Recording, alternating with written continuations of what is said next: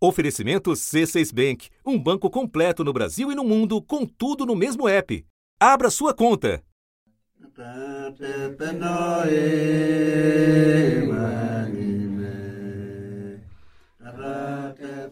Sakamiramé, 93 anos. O mais velho entre os Assurini que vivem no Pará. Dono de vasto repertório de histórias e cantos tradicionais de seu povo.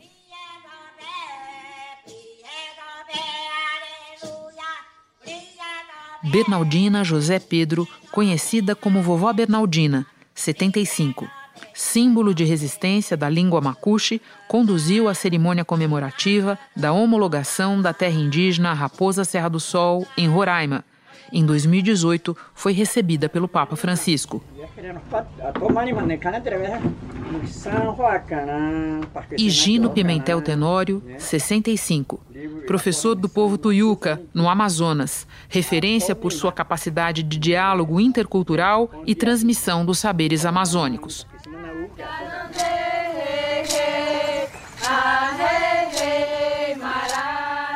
Luzia dos Santos Lobato, 87 uma das fundadoras do Cacicado Feminino de Alter do Chão, no Pará.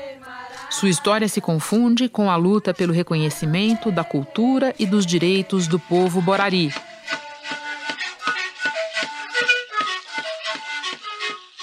Feliciano Lana, ou simplesmente Seu Feliz, 83, artista plástico da etnia Dessana, suas obras, expostas inclusive no Museu Britânico, expressam histórias e paisagem dos povos tucano, do Rio Negro. São algumas entre dezenas de lideranças indígenas que morreram de Covid-19. Eram guardiões e transmissores da cultura de seus povos. Os anciãos, como são conhecidos, já eram poucos antes da pandemia entre os índios, a pirâmide etária tem a base mais larga que a do conjunto da população brasileira e o cume muito mais estreito. Eu sou o professor Pepe Surini, né? Nós estamos em plena pandemia, né, dessa doença maldita que é coronavírus, que acabou vitimando quatro dos nossos idosos. Porque a gente preza a vida dos nossos anciões, né? Eles são os verdadeiros dicionários nossos. Então nós não queremos fechar um dicionário lá na Biblioteca Divina, jamais.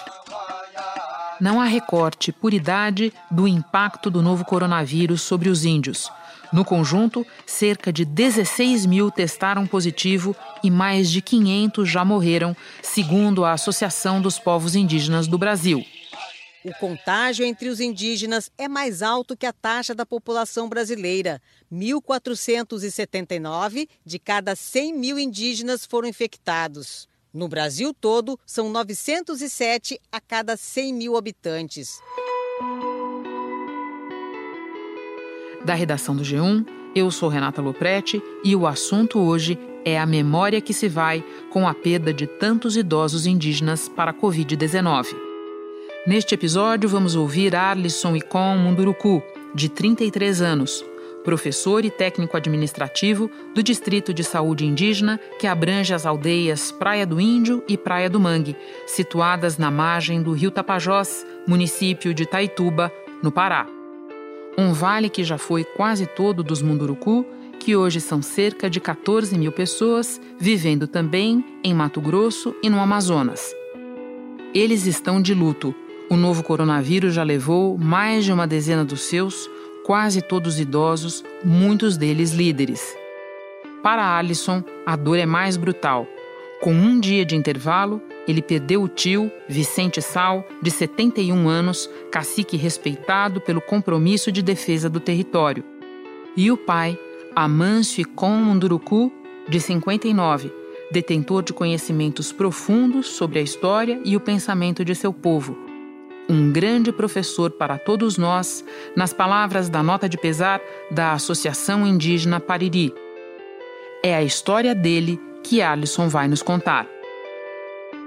Ao final, eu ainda converso com Aparecida Vilaça, professora do Museu Nacional da UFRJ e autora do livro recém-lançado Morte na Floresta.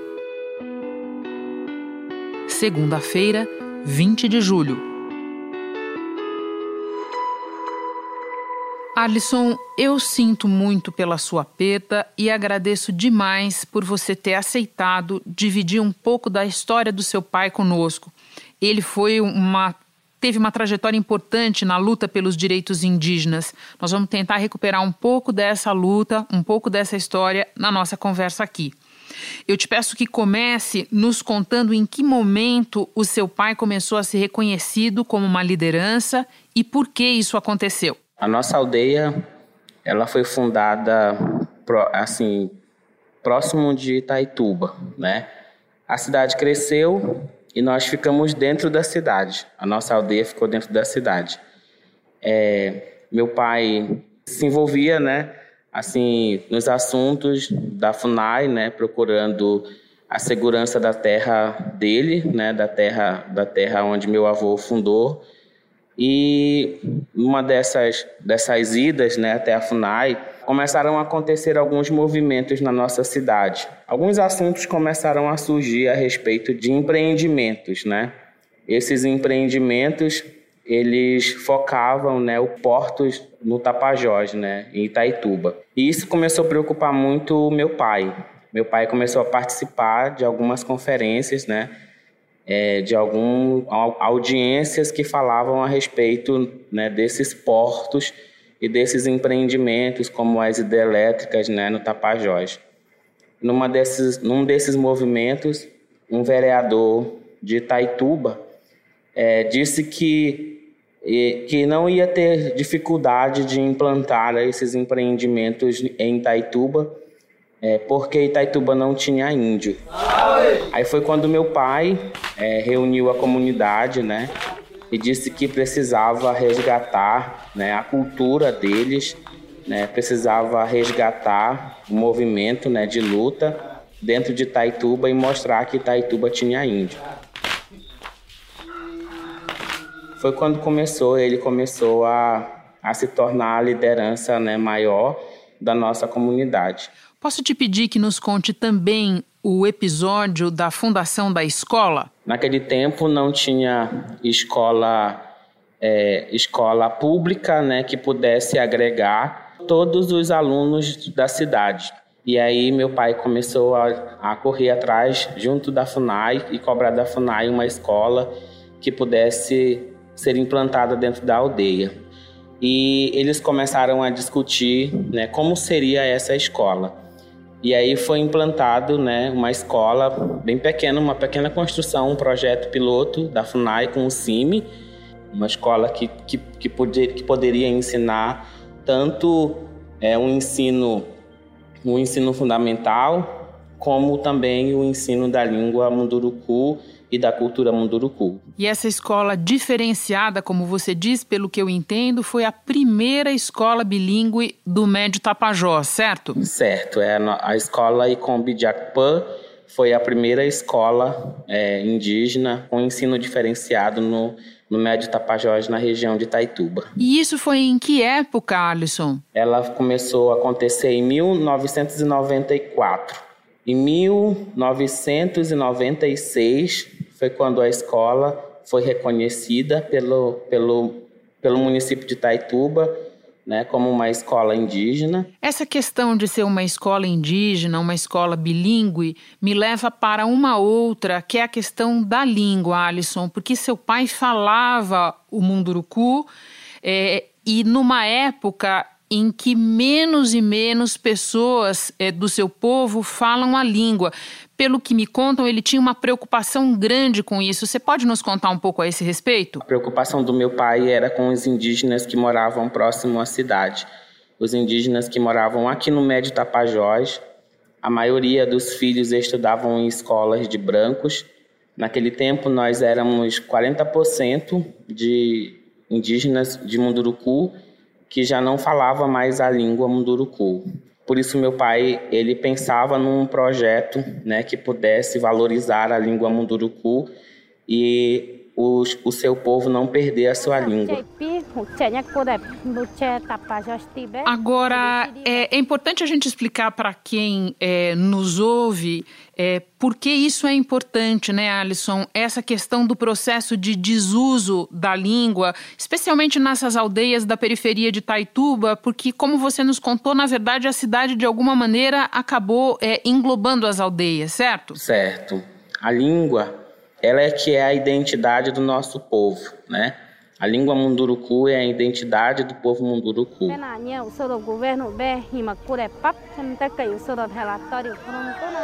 Quando o povo perde a sua língua, ele perde parte da sua identidade. Acho que 100% do, do Alto Tapajós, né, na região de Jacarecanga, eles são falantes da língua munduruku. Agora, aqui no Médio Tapajós, devido essa influência dos brancos, né, junto à comunidade, é, se tornou assim algo muito muito ruim. E por, por quê? Porque a língua munduruku é a primeira língua. E meu pai tinha muito ele tinha muita preocupação de que a escola pudesse ensinar, de que a escola pudesse trazer de volta a língua, de que a escola pudesse ser um espaço que o aluno pudesse falar a língua dele, pudesse estudar na língua dele, aprender na língua dele. Foi a partir da fundação da escola que Amâncio, seu pai, começou a se envolver com outras causas além da causa da educação. Pode nos contar um pouco também sobre isso? Nesse tempo, como eu falei anteriormente, um vereador da cidade disse que Itaituba não tinha índio. E meu pai entendeu que aquele vereador né, se expressou daquela forma porque para ele né, ser índio era ter uma representação jurídica. Aí meu pai, ele começou a procurar novamente a FUNAI, o CIMI, a comunidade e começaram a discutir sobre uma associação que pudesse representar eles legalmente. Daí surgiu a Associação Pariri. Pariri, na nossa língua, é, significa um enxame de abelhas, né? Que, que está ali né, se preparando para atacar, né? e por isso que era uma porque as, as, as abelhas não atacam por atacar elas atacam para se defender. Alisson, eu sei que a batalha do seu pai contra a Covid-19 foi muito difícil. Difícil para ele e para você, que lutou muito para conseguir que ele fosse transferido para um hospital, que tivesse acesso a um leito de UTI. Eu sei também que ele não queria ter morrido na cidade, o que tristemente acabou acontecendo. Nessa jornada toda, eu te pergunto primeiro o que você acha que foi mais difícil para ele? É muito difícil, né, para o, indígena, o munduruku, ele entender, né, essa questão do isolamento social dentro da aldeia. Meu pai tinha uma grande influência como liderança. As pessoas visitavam ele todos os dias e ele visitava as pessoas todas as manhãs. É comum na comunidade indígena você é visitar os seus parentes todos os dias, você andar de casa em casa, você sentar junto com eles para comer algo que tem à sua mesa. Nossa aldeia não tem mais mata, assim que possa agregar uma animais, né, que possam ser caçados e também o rio, pela grande, pela grande população, se tornou escasso. Pelos portos também, né? É, se tornou muito escasso. Hoje, para você pe pegar um peixe, você tem que ir muito longe pescar. Né? Às vezes é dias de pescaria. Meu pai ele tinha problemas de coluna, assim como outros velhos já tem outros problemas também. E assim como outros também da minha aldeia também né, recebem, são aposentados, recebem algum fundo do governo e precisam sacar para poder comprar o seu alimento, para poder pagar as suas, para poder quitar as suas dívidas.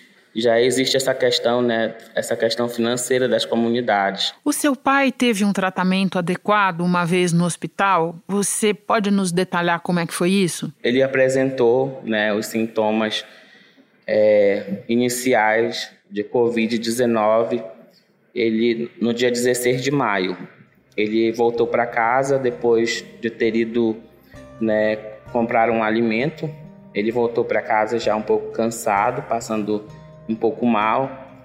E e depois disso ele apresentou uma febre. Naquele primeiro momento ninguém pensava que fosse essa doença, né, esse COVID-19, mas teria que obedecer um protocolo, né, do Ministério da Saúde, da CESAI também, que teria que aguardar nove dias para fazer o teste para Covid. E meu pai não foi levado logo para o hospital, é, não foi levado ao médico e ficou na comunidade, na, na comunidade, na aldeia, é, até o dia que ele piorou.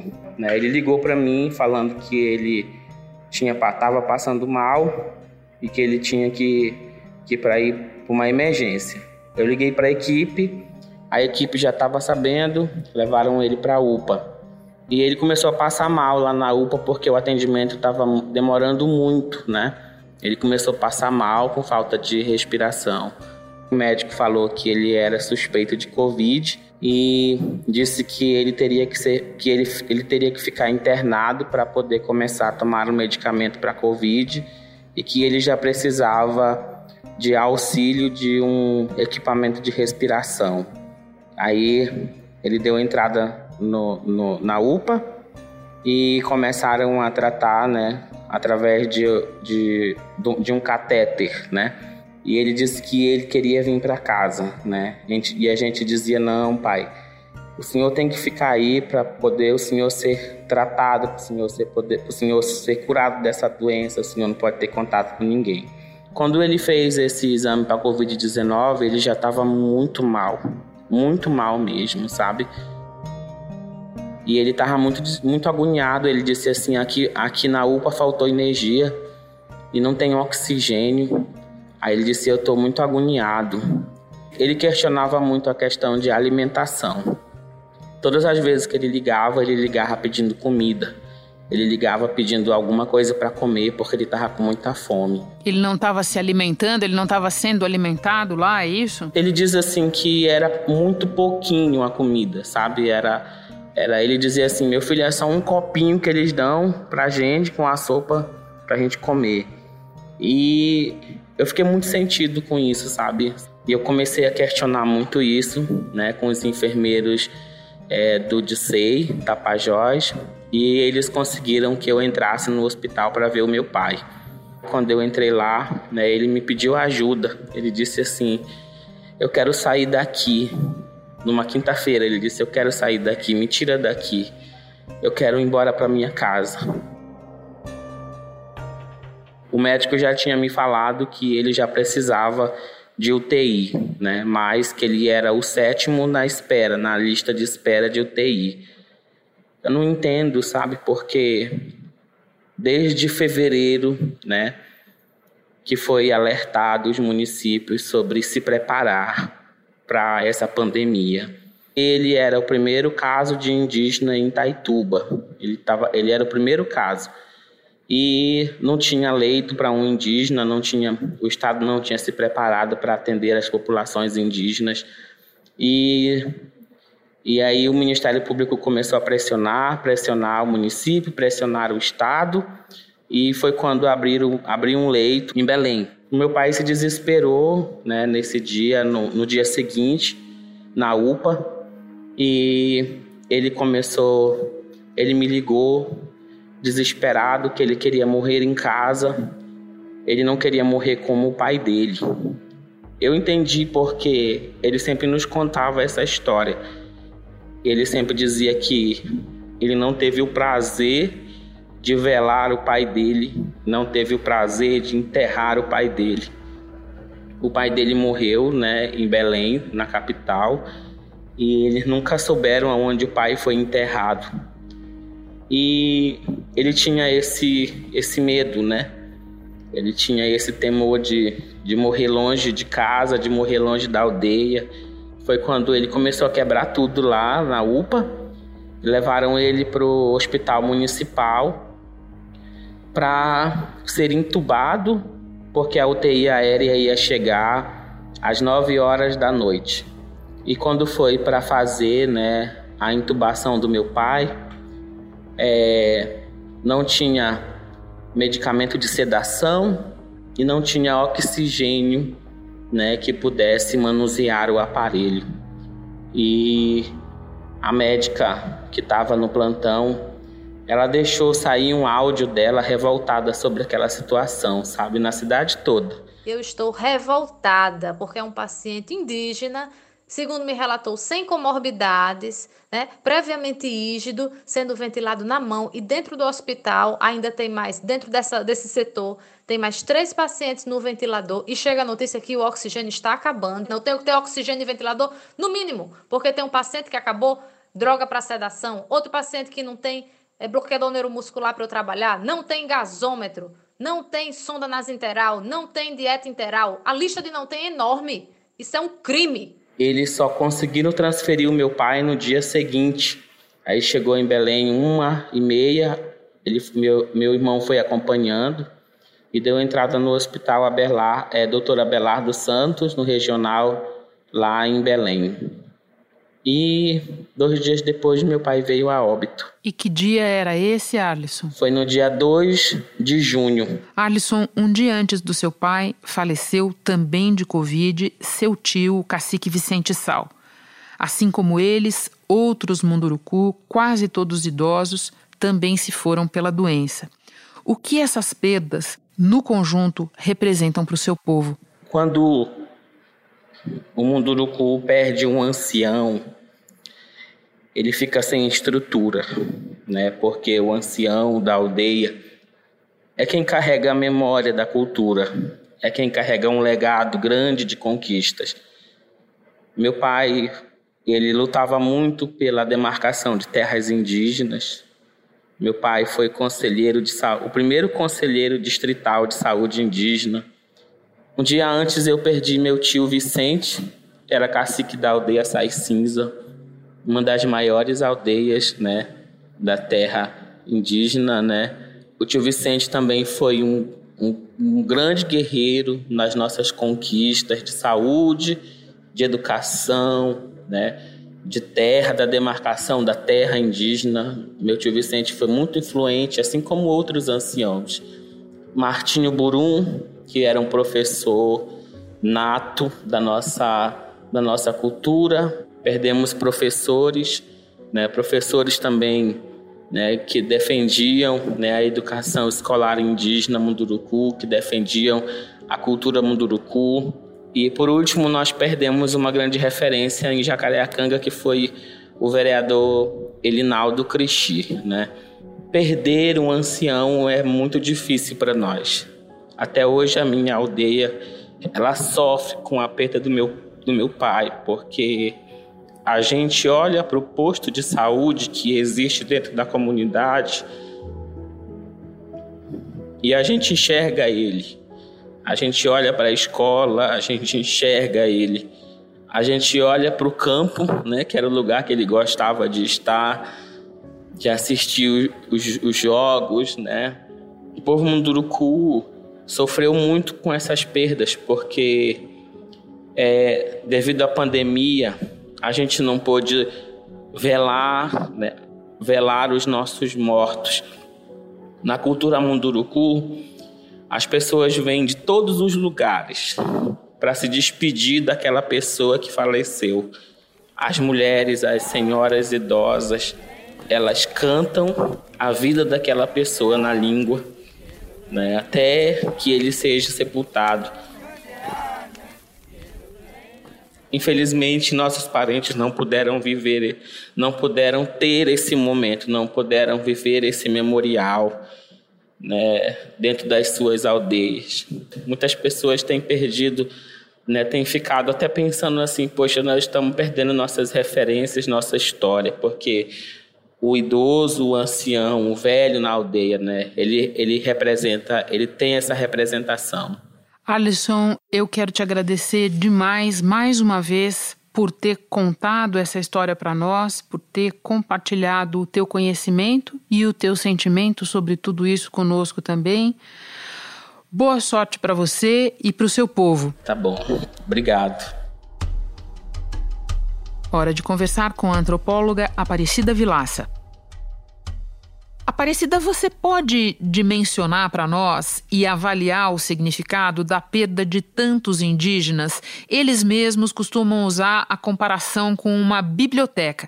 Eu te peço que nos fale um pouco até sobre o sentido dessa imagem. Olha, Renata, é uma imagem é, muito forte, muito interessante, né? Porque a gente sabe o que é essa queima de livros. A gente viu até recentemente no Museu Nacional, onde eu trabalho. É, mas há uma diferença né, entre essa queima de livros e a, e a perda dos, dos anciões, porque é, no caso do livro, por exemplo, no, na melhor das hipóteses, né, você pode substituí-los, a não ser no caso de manuscrito. Então você compra um outro livro e reconstitui. Mas no caso das pessoas mais velhas, os sabedores, né, aqueles que guardam as memórias, é, eles têm o conhecimento, não podem ser substituídos né, depois da morte. Tem uma, uma questão do que o conhecimento é um conhecimento encarnado, no sentido de que não é só uma série de dados que eles arquivam na memória, como a gente imaginaria, né, como se fosse um HD cheio de memória que é queimado. Não é isso, porque são, são livros vivos, no sentido de que há uma forma de transmissão dessa memória. As sociedades orais, é, a forma de transmissão do conhecimento, né, que é narrado, que é, é atuado é, em ritos, em performances, essa forma de, de, de transmissão, ela, ela não, não, não pode ser substituída assim de repente, né? Então, uma, um, um ancião, para estar tá num ponto de ser considerado um ancião, de poder é, transmitir da forma correta os conhecimentos, ele está nessa idade justamente que as pessoas estão morrendo, né, de 50, 60 anos, porque antes disso ele não se via nessa posição, né? Eles são aprendizes, eles estão ouvindo. Então, é todo um gestual, uma forma de estar, uma forma de se comportar em outras situações que dá autoridade a essas pessoas, né? Então é um modo de estar num mundo que essas pessoas estão carregando, estão sendo levados, né, embora. Aparecida, os indígenas já passaram por muitos massacres e epidemias desde o primeiro contato com os brancos.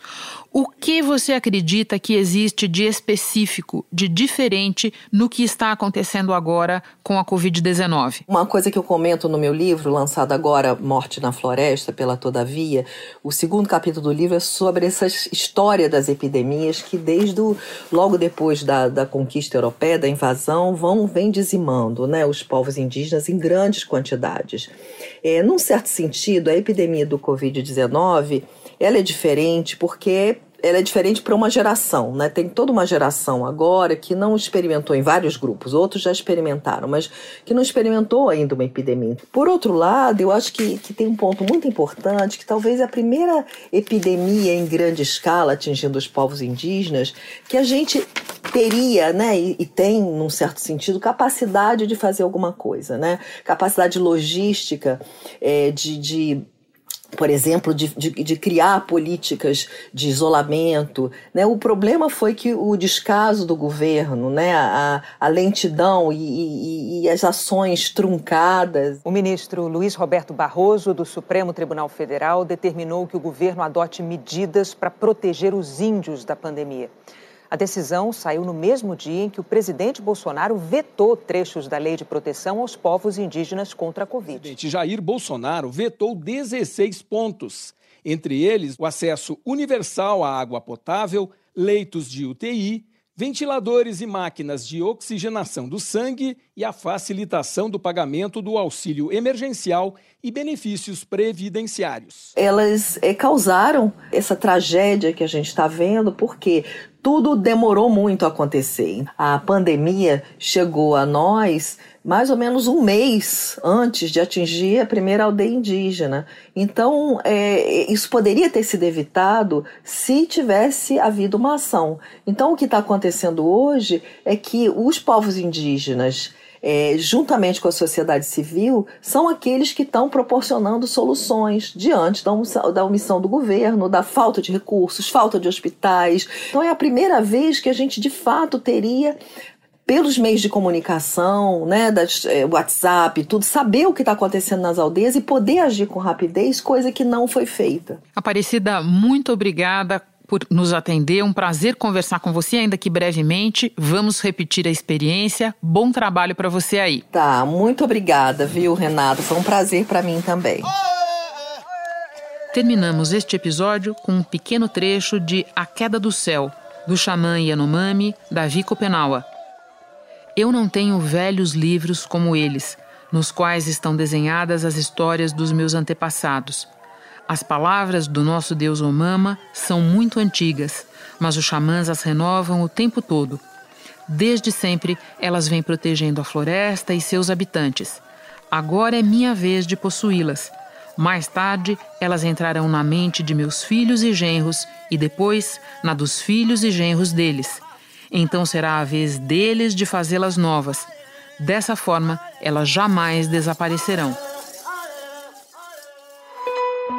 Este foi o assunto que no episódio de hoje contou com áudio do filme Pelas Águas do Rio Leite, produzido pelo Instituto Socioambiental.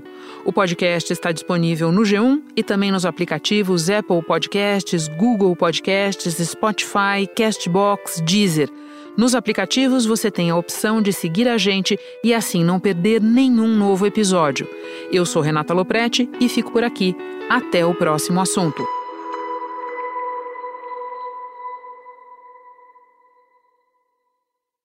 Você no topo da experiência financeira que um banco pode oferecer. Escolha um banco completo no Brasil e em qualquer lugar do mundo. Abra sua conta no C6 Bank.